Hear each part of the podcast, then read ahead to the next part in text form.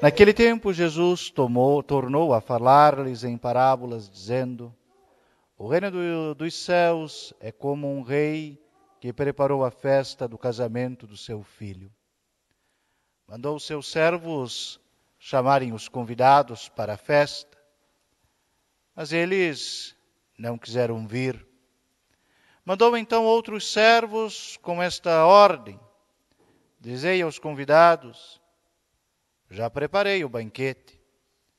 Os bois e os animais cevados já foram abatidos, tudo está preparado. Vinde para a festa. Os convidados, porém, não se importaram. Um foi para o seu campo, outro para seus negócios, e os outros agarraram os servos, bateram neles e os mataram. O rei ficou irado e mandou suas tropas matarem aqueles assassinos e incendiar a cidade deles. Em seguida disse aos servos: A festa de casamento está pronta, mas os convidados não foram dignos dela. Portanto, ide às encruzilhadas dos caminhos e convidai para o casamento todos os que encontrardes. Os servos saíram pelos caminhos e reuniram todos os que encontraram, maus e bons. E a sala do casamento ficou cheia de convidados. Quando o rei entrou para ver os convidados, observou um homem que não estava trajando, trajado para o casamento e perguntou-lhe: Amigo, como entrastes aqui sem o traje para o casamento? Ele, porém, calou-se. Então o rei disse aos que serviam: Amarrai-lhe os pés e as mãos e lançai-o fora nas trevas. Ali haverá choro e ranger de dentes. Com efeito, muitos são chamados, mas poucos são escolhidos. Em nome do Pai, e do Filho e do Espírito Santo. Caríssimos fiéis, esta parábola que nosso Senhor usa hoje para responder aos, aos sacerdotes e aos fariseus, pessoalmente para mim é constrangedora, porque eu nunca vou em festa de casamento. E quando tento ir, estrago tudo.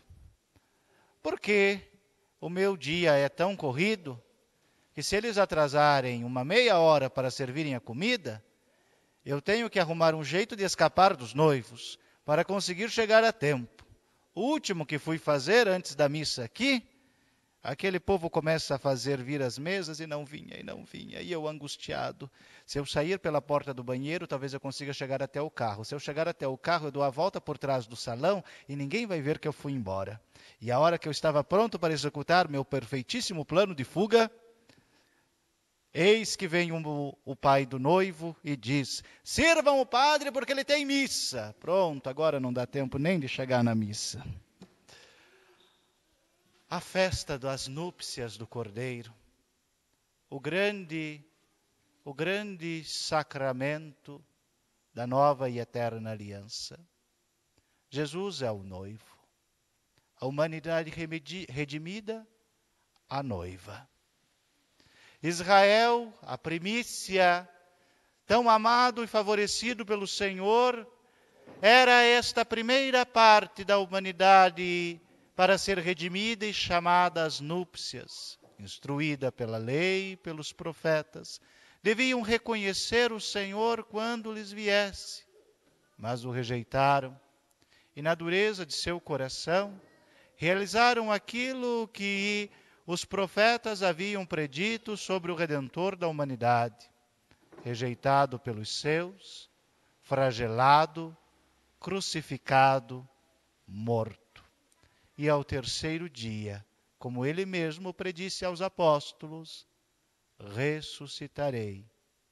E ressuscitando fez novas todas as coisas.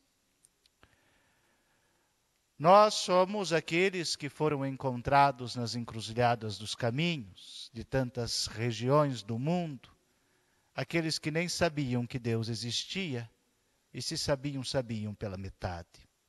Através destes séculos e de toda a geografia da Terra, fomos congregados, agregados, gerados na fonte batismal para esta núpcia eterna, para este casamento, para este grande festim. A veste nupcial não é uma coisa que tenhamos que comprar com dinheiro, ou que nos custe trabalho, que nos custe dedicação. Esta veste que falta nesta núpcia, no dia derradeiro, na consumação da redenção, é a mesma que o Senhor mesmo alvejou no seu sangue puríssimo e nos vestiu, a veste batismal. Esta a roupa, a vestimenta que devemos portar imaculada para o dia do encontro com o Senhor. Aquele que não a porta é porque a manchou, a rasgou, a desprezou. Quem repudiou o seu batismo, quem repudiou o sacramento de Cristo, este é aquele que não responde, pois está mudo, não tem voz, não fala, não é. Este é o que é posto fora. Mesmo encontrados no caminho e agraciados com o maior de todos os festins, com a maior de todas as honras, elevado à dignidade inimaginável, se desprezamos a graça que o Senhor nos deu, seremos, por fim, jogados fora. Podemos pensar, nossa, que bom, era um só, né? A sala estava cheia. Bom, um só pela gentileza do Senhor, por sua caridade. Mas o Evangelho nos adverte: muitos são os chamados, poucos os escolhidos.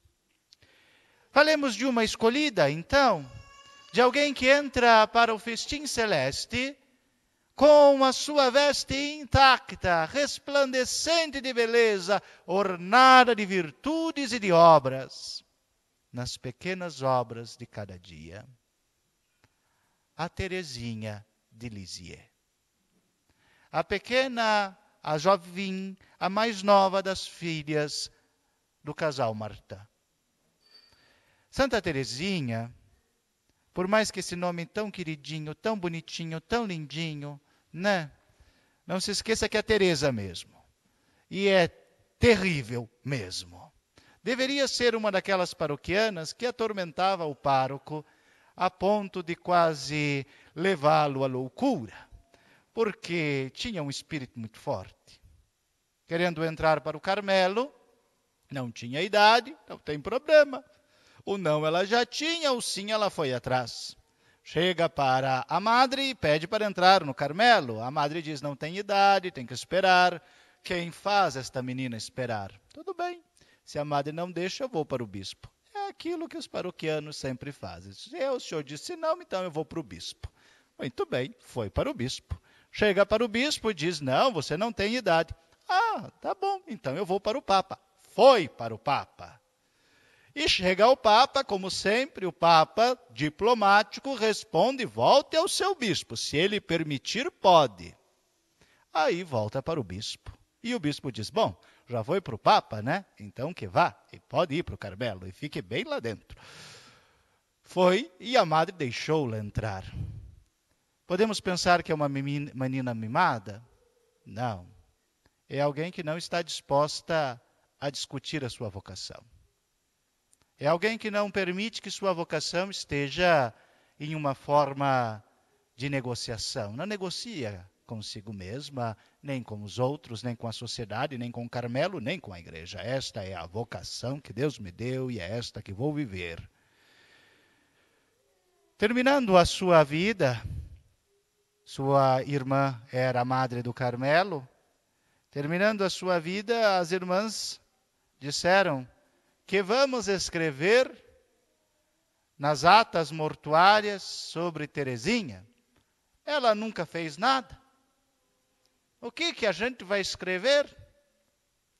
Decidiram que a madre devia mandar ela mesma escrever o que deveria ser posto nas suas, nas suas atas mortuárias do Carmelo de Lisieux, porque senão Terezinha teria passado como uma desconhecida.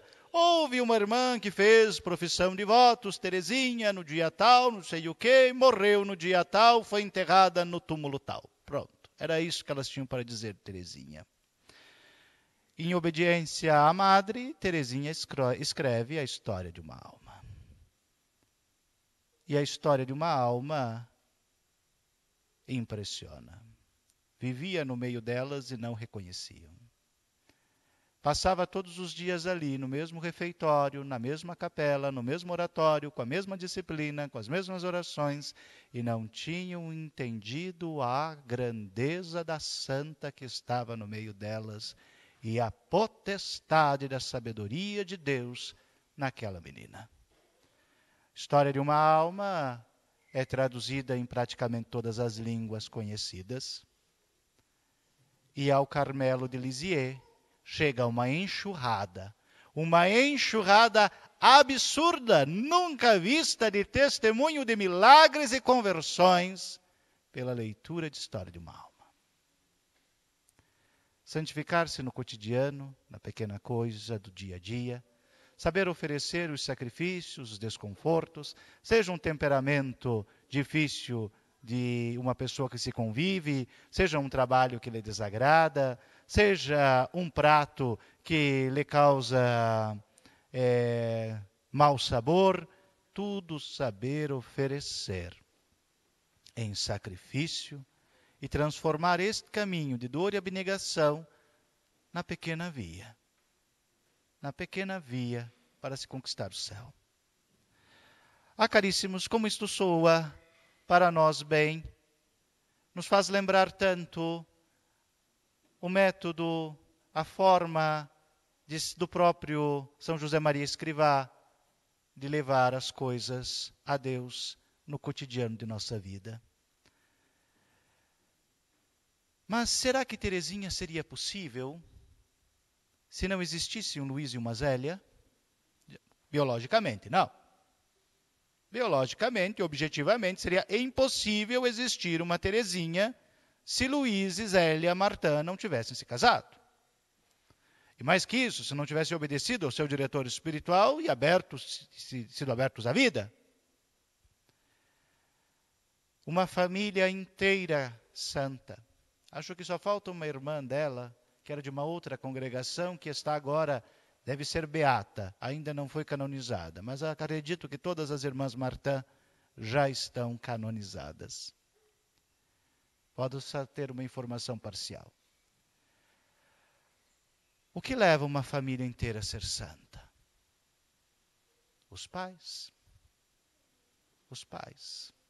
Não coloque a sua santidade na mão dos seus pais. Não seja falso consigo.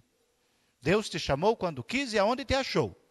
Nas encruzilhadas do caminho, e muito bem sabemos que temos alguns temos pais que precisamos convertê-los. Eu mesmo ainda quero converter a minha mãe. Meu pai não sei se vai ter jeito, mas a minha mãe eu ainda quero converter antes que ela morra. Todos os dias estou ali, água mole, pedra dura, tanto bate até que a velha converte. Isto não é motivo de desânimo para nós que fomos encontrados pelo Senhor. Muito pelo contrário. É motivo de olharmos para a vocação que Deus nos reserva com um santo temor. Preparar-se e preparar-se bem para o matrimônio. Não receber o matrimônio na vida de qualquer jeito. É preciso que as capacidades, as aptidões, os dons, o que é próprio da mulher floresçam, sejam cultivados, sejam aflorados para se apresentar ao matrimônio. É preciso que o homem conquiste uma verdadeira hombreidade para apresentar-se ao matrimônio, todos os seus talentos, dons, aquilo que lhe será necessário na vida conjugal tem que ser buscado, implorado a Deus, conquistado pelo esforço e pela graça. Aí, caríssimos, O matrimônio não se torna uma vocação secundária, mas o próprio caminho para a salvação da igreja. A igreja já está salva? Está, mas os peregrinos ainda não. E estamos com um problema terrível, não sei se vocês perceberam, mas a vaca está indo para o brejo. E nós precisamos tirá-la de lá. A igreja em si, gloriosa, potente, jamais perecerá. Mas será que ainda existirá fé sobre a terra quando Cristo vier? A vivência da igreja peregrina corre risco, e corre risco grave. A indisciplina fecha a porta da salvação a muitos. E é preciso pôr, pôr de novo na divina disciplina, na sagrada disciplina, na austera disciplina. Falta pai e mãe para disciplinar. Precisam disciplinar. Na pedagogia do amor, na pedagogia da verdade, na pedagogia do carisma, que é próprio da vocação matrimonial. Gerar filhos e não gerá-los só para este mundo, gerá-los para Deus. Gerá-los para Deus com consciência. Santificar-se mutuamente como casal. Hoje, caríssimos, estou plenamente convencido. Se quiserem aderir ao meu convencimento, adiram. Se não quiserem, descartem. Mas estas missões populares não servem para mais nada. Estas frentes missionárias são um desserviço à evangelização mais do que um serviço. Estes grupos que mandamos para tantos lugares, que financiamos em tantos lugares, quando os vemos, não é que produzem muita coisa. Hoje, com este relativismo, com esse subjetivismo religioso, aonde alguns estão plenamente convencidos que a pessoa será salva, salva pela bondade do seu coração. Independente se ela tenha conhecido Cristo ou não, dispensa-se Cristo da salvação. E até se diz que não se deve anunciar Cristo, de que não se deve batizar outros povos, de que não se deve apresentar ou violentar uma cultura com a fé e a cultura cristã.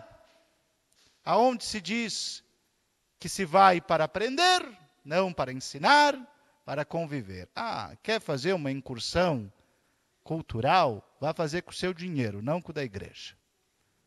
Infelizmente, o que vemos na maioria dos grupos missionários é exatamente isto.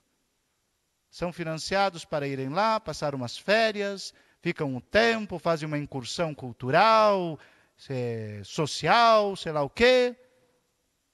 Não constroem uma capela,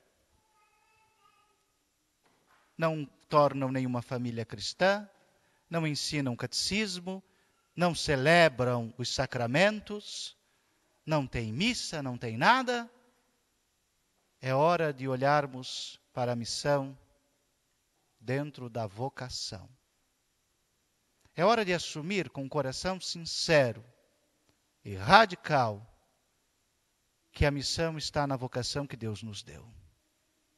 A missão é ser cada dia um pai melhor, mais santo. A, missão é ser cada dia uma mãe melhor, mais santa. A missão é ser cada dia uma filha, um filho melhor, mais santo. E o mesmo se aplique aos padres, aos bispos e ao Papa. Esta é a missão irrevogável. E é esta, caríssimos fiéis, que levantará a igreja de novo, a boa e a santa disciplina os seus filhos.